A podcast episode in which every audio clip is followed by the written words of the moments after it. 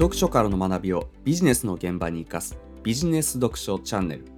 今回はバフェットビル・ゲイツ的集中イコール成功の条件解くべき解を見極める。こういったテーマでお話をしていきます。YouTube、テスラ、スペース X、リンクトインなど名だたる企業の創業者を輩出しているのが決済サービスを提供する PayPal その PayPal の創業者でありイーロン・マスクをはじめとする PayPal マフィアのドンと呼ばれシリコンバレーの頂点に君臨する存在でもある。ピーター・ティールの本。ピーター・ティール世界を手にした反逆の起業家の野望という本を読んだのですがそんなピーター・ティールの成功の方程式を紐解いていく中にこんな一文がありました。ティール、バフェット、ゲイツのような優れた起業家は何に集中すべきかの原則で一致している。本質的なものバフェットの言葉では自分の能力の輪に専念することは起業成功させる前提条件だ。とりわけ急激に変化するテクノロジー業界では。こういった内容です。今日はこの部分を深掘りしていこうと思うんですけれども結論から先に言うとビジネスの場合あれもこれもと手を出してマルチタスクで ABC と同時並行で走らせるのではなく解くべき回これをしっかりと見極めた上で一つの物事に徹すること。そうやって一つ一つに集中して取り組んでいく方が無駄な時間や労力がかからないだけでなく事業のパフォーマンスやアウトプットの質も高くなるのでぜひこのやり方をお勧めしたいなと思います。この引用部分を読んで思ったのは僕自身も今までの経験上ビジネスの成長が鈍化したり停滞したりうまくいかない時って、まあ、大体あれもこれもと新たに手を出して一つの事業に深く集中できず思考もね行動もね分散していることが多いですし逆にビジネスの成長が加速したり一気に伸びてうまくいく時ってやっぱり思考も行動も一つの事業に深く集中できていることが多いなと思うわけです。もちろん僕自身経営者として複数の事業を展開しているので完全にそれ一つだけ一つの仕事だけをやっていればいいってことではなくてすでに走っている事業では日々いろんなね業務はあるんですけれどもそれでも新規で事業を作る際の考え方としてはマルチタスクではなくシングルタスクが基本です。つまり一度に A、B、C と新規事業をスタートさせて同時並行で走らせるのではなくまずは A のみに自分の時間も資金も集中させてそれだけにフルコミットしてしっかりと丁寧に作り込む。まあ、そうやってある程度作り込みをしていく中で A が軌道に乗って自分の手から離れても問題なく回る状態になって初めて次の B という事業の作り込みに入る、まあ、この繰り返しなわけで今でこそ A、B、C、D と複数事業を展開していますがそれはあくまで10年以上ビジネスをしてきた結果論であって新規事業を立ち上げるときはもちろんまずは A それが出来上がったら B といった具合に一つ一つの事業に集中して作り込んでいくわけです。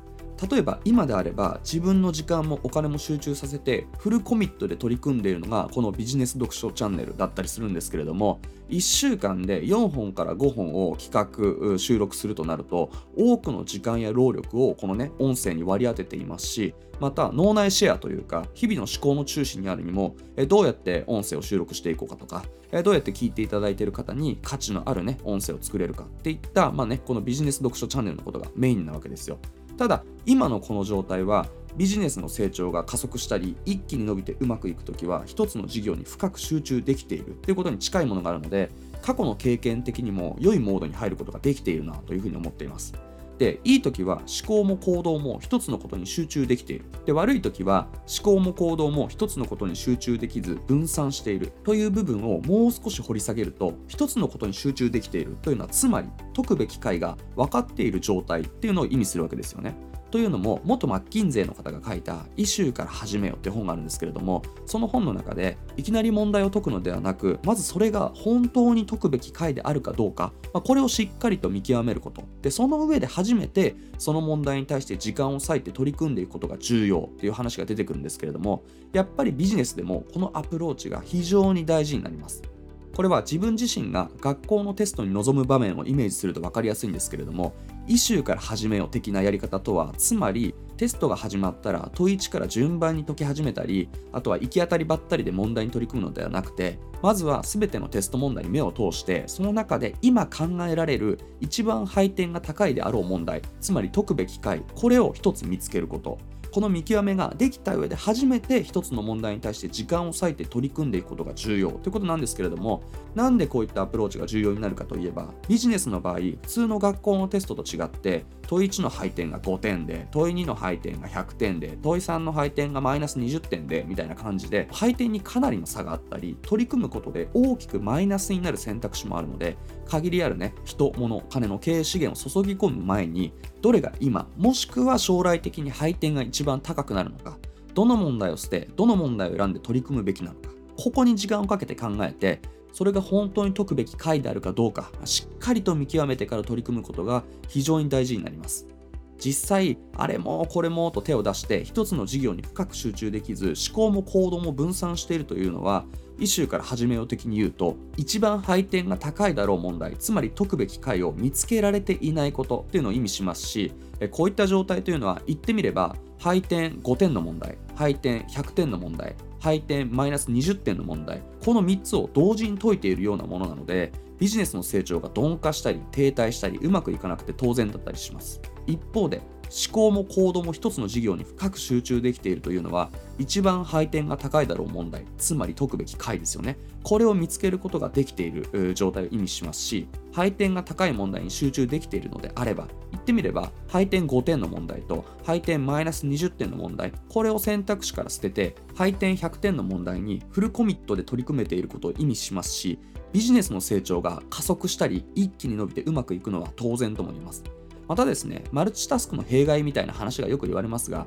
やっぱり一つのことに集中できず、あれもこれもと手を出してしまうと、時間も労力も無駄にかかってしまうものです。これは実際に漫画やドラマを見る場面を想像してみるとよくわかるんですけれども、例えば A、B、C という3つの作品があった場合、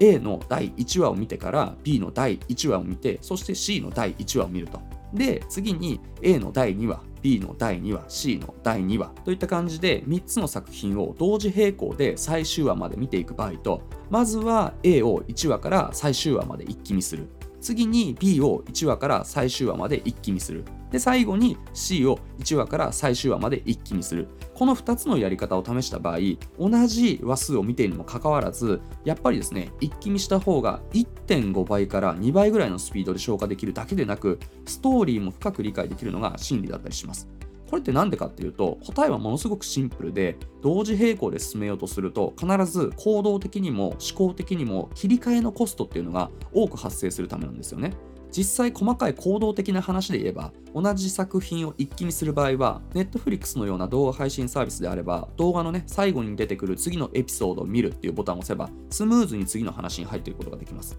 一方で違う作品を見ようとすれば一度メニューに戻って動画を選び直してといった具合に余計なアクションが必要になるわけです。またですね思考的な話で言っても同じ作品を一気見する場合は冒頭のね前回までの続きって部分が不要になるのでそれを飛ばして見ていくことができますが違う作品を同時並行で進めようと思えばそれがね複雑な話だったりこう入り組んだ話の場合は特にあれどこまで話が進んでたっけとか前回どこで終わってたっけとかこのキャラクターの関係性って何だったっけみたいなそんな感じになるのでいちいちね前回までの続きの部分を見たり登場人物の相関図を見直しながらああこんな話だったなみたいな感じで思い出しながら消化していく必要があったりします。もちろんねエンタメを楽しむ場合はこういったやり方でもいいんですけれどもビジネスで同じことをやってしまうとやっぱり無駄に時間がかかってしまうわけで褒められた方法とは言えないですよね。また漫画やドラマでも一気見した方がその作品にね没頭して満足度も上がって話の内容が頭の中に残りやすくなるんですけれどもこれはビジネスをやる場合も同様でやっぱり同時並行でいくつも走らせながら新規事業を作り込んでいくよりも一つ一つの事業に集中して作り込んでいく方が事業のパフォーマンスもアウトプットの質も高くなるっていうのが真理だったりします。今日はバフェットビル・ゲイツ的集中イコール成功の条件。解くべき解を見極めるというテーマでお話をしましたがあれもこれもと新たに手を出して一つの事業に深く集中できず思考も行動も分散している場合は特にビジネスの場合マルチタスクで ABC と同時並行で走らせるのではなく解くべき解をしっかりと見極めた上で一つの物事に徹すること。そうやって一つ一つに集中して取り組んでいく方が無駄な時間や労力がかからないだけでなく事業のパフォーマンスやアウトプットの質も高くなるのでぜひねこのやり方をお勧めしたいなと思いますし今日の話を参考にしていただければと思います。